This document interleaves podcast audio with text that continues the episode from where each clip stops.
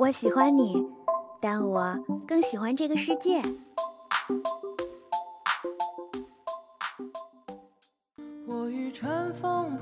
如果能与时间白头偕老，假如有一天你遇到了跟他长得一模一样的人，他真的就是他吗？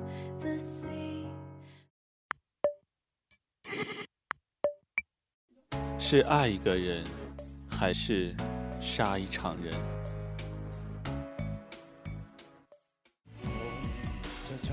请给我一天的时间。生而为人，我很抱歉。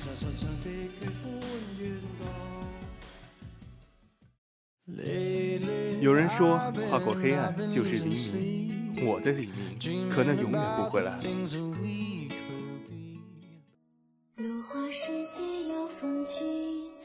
斯人若彩虹，眉眼曾似雨。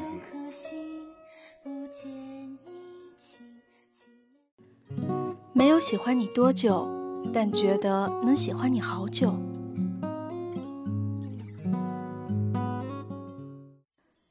这里是二零二号街一号店，本店货品种类丰富，样式齐全，欢迎光临，玩转青春。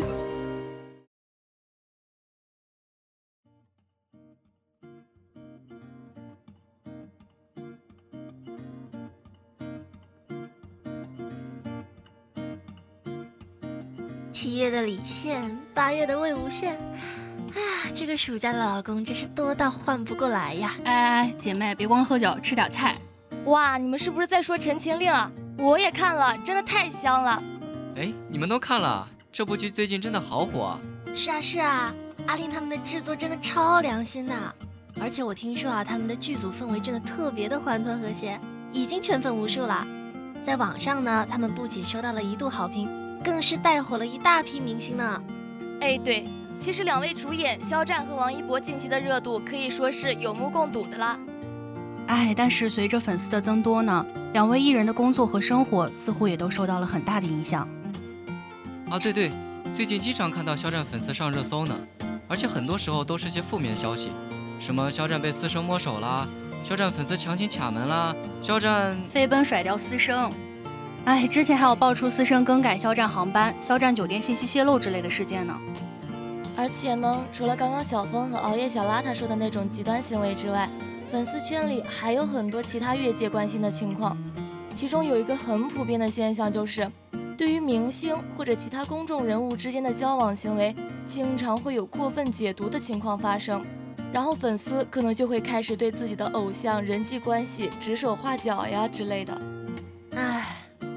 除了人际关系，现在有些偶像团体的作品也开始成为一些粉丝的找茬圣地了。一支三到四分钟的新作品发出，可能还是由三到十一个人共同完成的。我们却总是能够看到一些粉丝，他们似乎把检查唱段的均等戏作为当务之急，一旦感觉自己的偶像分配不均，就立刻掀起骂战。对这种现象呢，也是有发生。但是我们从局外人的角度，应该也不难看出。这种感性的判断，其实与睡觉时时间飞逝、工作时度日如年的错觉是相似的。而且，一首由多人完成的作品，也需要考虑参与者在不同唱段上音色、音域、节奏等等多方面的契合度。要让每个参与者的唱段都达到粉丝心中的足量，实在是难上加难啊！但是，运营团队好像也乐于从这样的误会中寻找新的经济增长点。嗯，对。但是，这样的做法又会导致矛盾的进一步加深。粉丝圈内的不愉快就会这样恶性循环下去了。哎，不过说来说去啊，也实在是因为粉丝爱的深沉啊。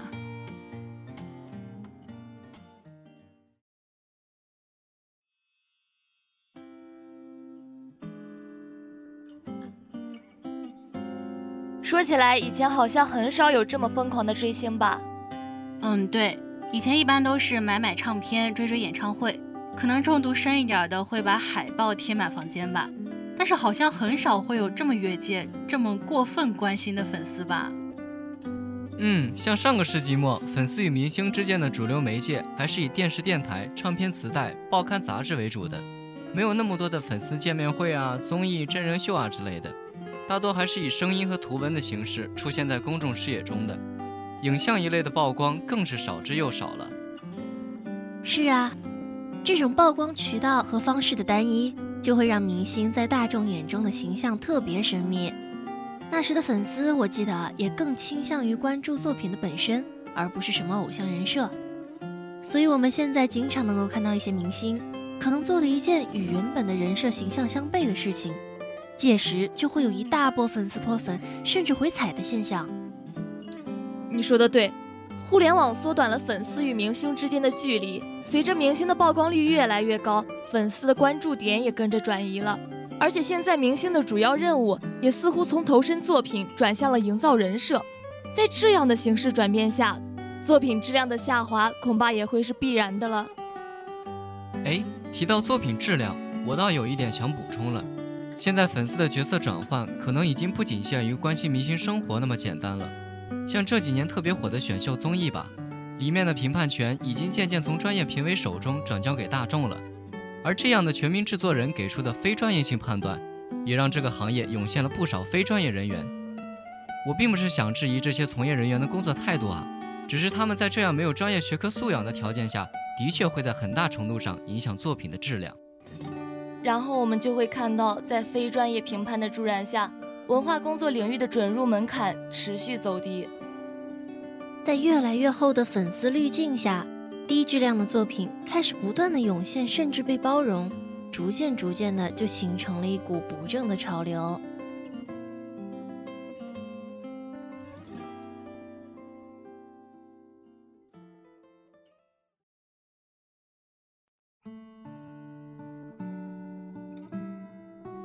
哎，你们有听过一个词吗？粉丝经济。粉丝经济，不明觉厉。某度上说，粉丝经济泛指架构在粉丝和被关注者关系之上的经营性创收行为，是一种通过提升用户粘性，并以口碑营销形式获取经济利益与社会效益的商业运作模式。嗯，用人话来说，大概就是资本家利用粉丝对明星的情感赚钱了。实际上，粉丝经济早在上世纪九十年代后期就随着粉丝文化的诞生一同出现了。哎，为什么到九十年代才“粉丝”这个词不是更早以前就有了吗？的确，我们国家在改革开放之后就已经有广义上的粉丝出现了，不过那时候还不带有商业色彩。而粉丝在这几十年间有了更强的自发性、计划性和组织性，不再只是指仰慕和被仰慕的群体了，很多时候是指一种职业。粉丝和偶像一样，都有职业化的趋向。而这两者之间也不可避免地带上了利益关系，一方因为情感而投资，一方凭借情感而盈利。这种利益应该不单指金钱吧？没错，像我之前说的选秀节目就能很好的看出这一点。哦，以前的选秀节目，粉丝的支持力度只会作为附加的参考维度，而现在的投票、打榜、互动、宣传，粉丝倾注的力量已经成为决定偶像命运的重要一环了。对身份的转换促成了参与度的升级进化，而后又会衍生出持续跟进自己所缔造出的成果的欲望。这样的方式真的能很好的培养出一批忠实的粉丝呢？对啊，培养粉丝的忠诚度和责任感也是运营粉丝经济的重要一环呢。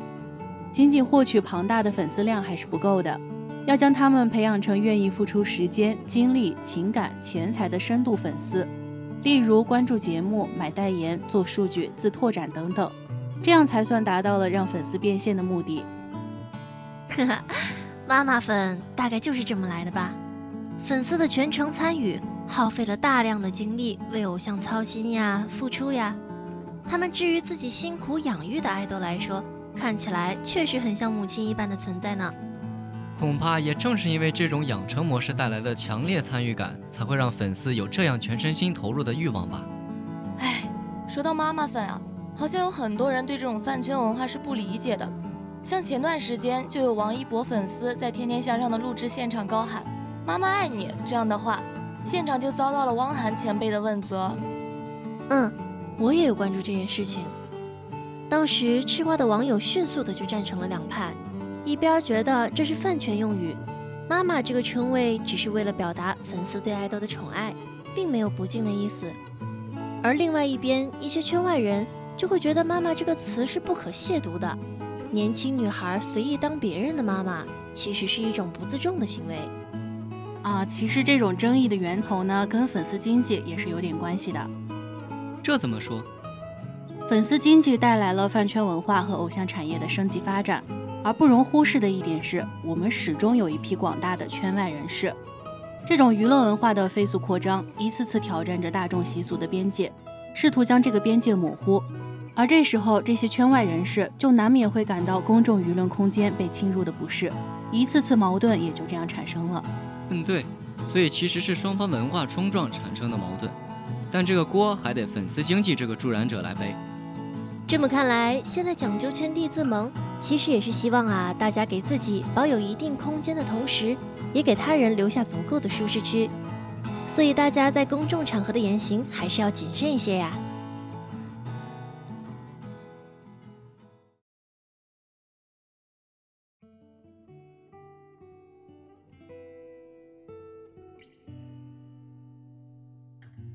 哎。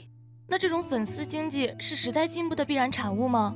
还是只是资本家在背后推波助澜的结果呢？我们看到粉丝经济这种现象其实是全球性的，像这种庞大的影响力，我觉得光靠几个资本家肯定是做不到的，应该是这个社会这个时代的变化所带来的结果。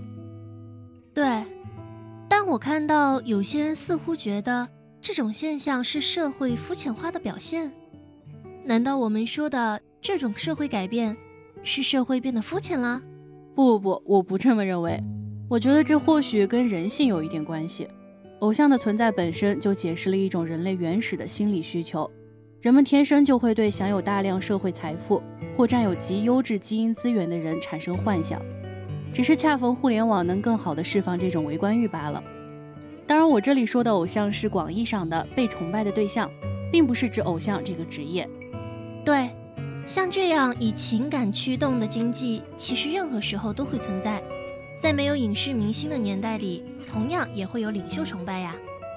而且现在几乎所有的消费端产品都在搞人格化营销，人格化营销和粉丝经济就像一棵树上的两根枝杈。资本很聪明，他们时刻关注着公众需求的变化。既然现在钱往这里涌入，那么这里一定是有价值的地方。其实粉丝经济的本质还是一种 C to B 的模式，它是随着互联网经济时代的到来出现的一种新的商业模式，而这种商业模式的核心就是以消费者为中心的。在这样的模式下，企业将会与消费者建立起长期的反馈机制，而不再是以前的锤子买卖的关系了。这会极大的提高生产效率，而这样及时的反馈机制也只有在汇聚了大量的粉丝用户后才能建成。对，其实现在不止明星偶像，很多企业品牌也已经汇聚了一批忠实粉丝了。像我们耳熟能详的华为、小米、苹果等等，他们都拥有庞大的粉丝量。而这些粉丝在对品牌有了较高的心理认知度后，除了产品消费外，还会带动推广，而且能够通过预售等形式，让他们为产品供需提供及时的反馈。我之前也看罗振宇说过，就是那个逻辑思维的创始人。他说：“未来的品牌没有粉丝的话，迟早会没落，应该也是这个道理了。”所以说呢，粉丝经济应该是随时代进步而产生的，而且它的出现也是不可逆转的。在有新的商业模式出来淘汰它之前，它应该还会持续升级。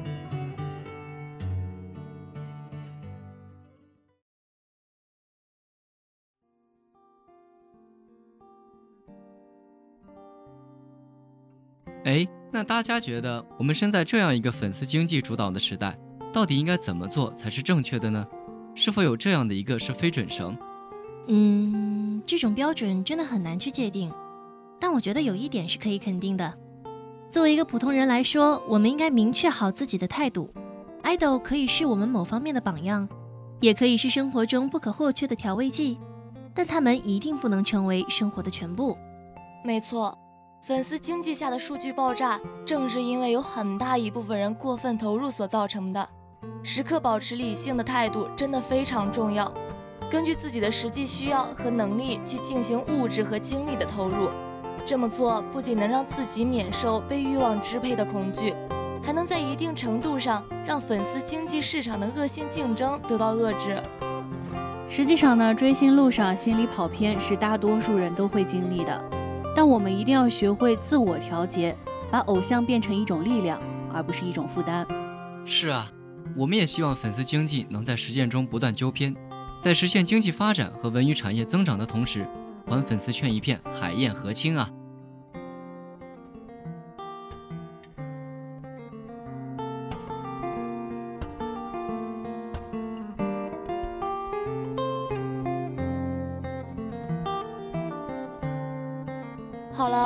本期的玩转青春到这里就要跟大家说再见了。